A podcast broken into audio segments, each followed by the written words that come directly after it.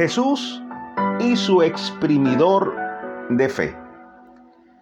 Hola, ¿qué tal? Soy tu amigo Imer Narváez y te doy la bienvenida a otro espacio de Pisadas de Fe. Exprimir naranjas con las manos para mí es incómodo, igual que limones. Siempre por más que lo exprimo, eh, se me, resbalan en la mano y siento que queda jugo en la, en la cáscara de la naranja, del limón. Y esto de verdad te confieso que no me gusta. Eh, pero cuando uso un exprimidor de naranjas, bueno, eso es una maravilla. Mi esposa se queda impresionada porque agarro esas naranjas y las exprimo y eso queda totalmente seca, sin jugo, ¿no? Le saco todo el provecho a las naranjas. Y hay algo poderosísimo que se me viene con esta, con esta, haciendo esta alegoría, y es que en ti y en mí hay algo tremendo, hay algo brillante, hay algo espectacular, y es nuestra fe. Esa fe que está en ti y que está en mí. Y Jesús desea extraer lo mejor de ella extraer lo mejor que tengamos, el mayor, para que tengamos el mayor provecho posible en todo lo referente a nuestra vida de fe. Y hoy deseo que te imagines a Jesús. y quiero que te lo imagines eh, allí a Jesús con un óptimo exprimidor de fe en sus manos. Ya, ya, ya te lo estás imaginando, ¿no? Jesús con un exprimidor de fe en las manos. Y vamos a leer un momentico Marcos 7, del 25 al 30. Escucha esto. Porque una mujer cuya hija tenía un espíritu inmundo, luego que oyó de él, vino y se postró a sus pies. La mujer era griega y sirofenicia de nación, o sea, no era judía. Y le rogaba que echase fuera de su hija un demonio.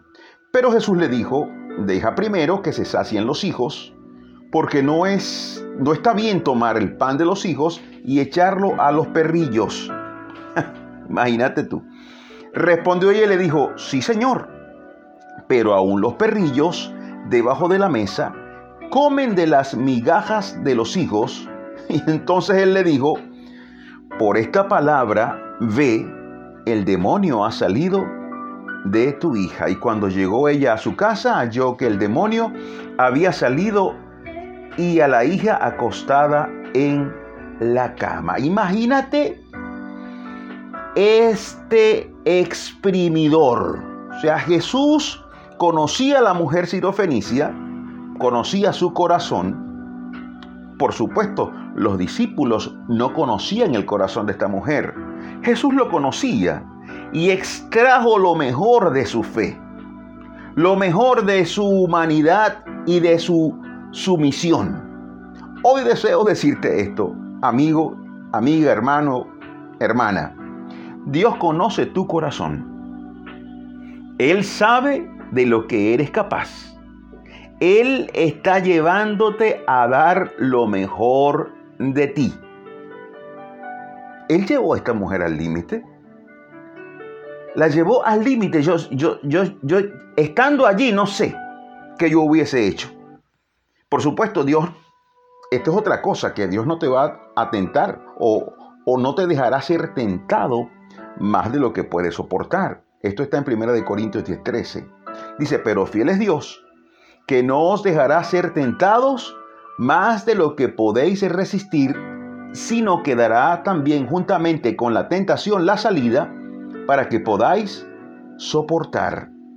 Pero tú y yo leyendo este texto, sabemos que la prueba a esta mujer fue una cosa impresionante.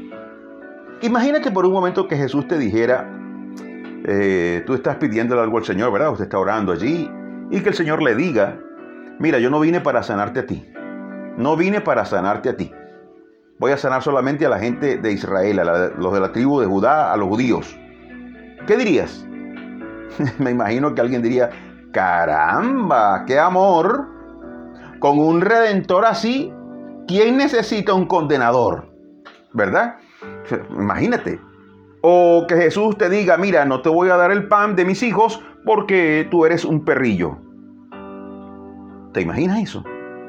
O sea, alguien podría decir, yo no le aguanto ofensas a nadie por más poderoso que sea, por más hijo de Dios que sea. Sin embargo, esta mujer se humilla y con esta humillación ella extrajo un portentoso milagro de Jesús para su vida. Yo quiero que para concluir, Jesús sabe y cuando te permite pasar por situaciones, escúchame bien, te permite pasar porque las puertas se te cerraron. Me, botaron del trabajo. El puesto que no me dieron, se lo dieron a alguien más nuevo que yo. El pastor que no me toma en cuenta. Eh, lo que me está pasando que son cosas injustas. Todo eso Dios lo está permitiendo, está exprimiendo tu fe. Escúchame bien, Dios Jesús está exprimiendo tu fe porque quiere darte un milagro maravilloso.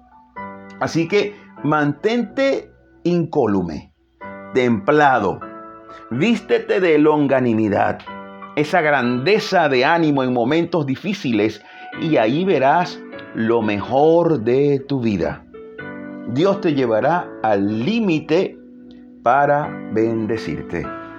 Quisiera orar y que repitas después de mí estas palabras, por favor, oremos juntos. Di conmigo, bendito Dios y Rey, enséñame a esperar en ti, a dar lo mejor de mí, a dar lo mejor de mi fe, que mi esperanza se acreciente cada día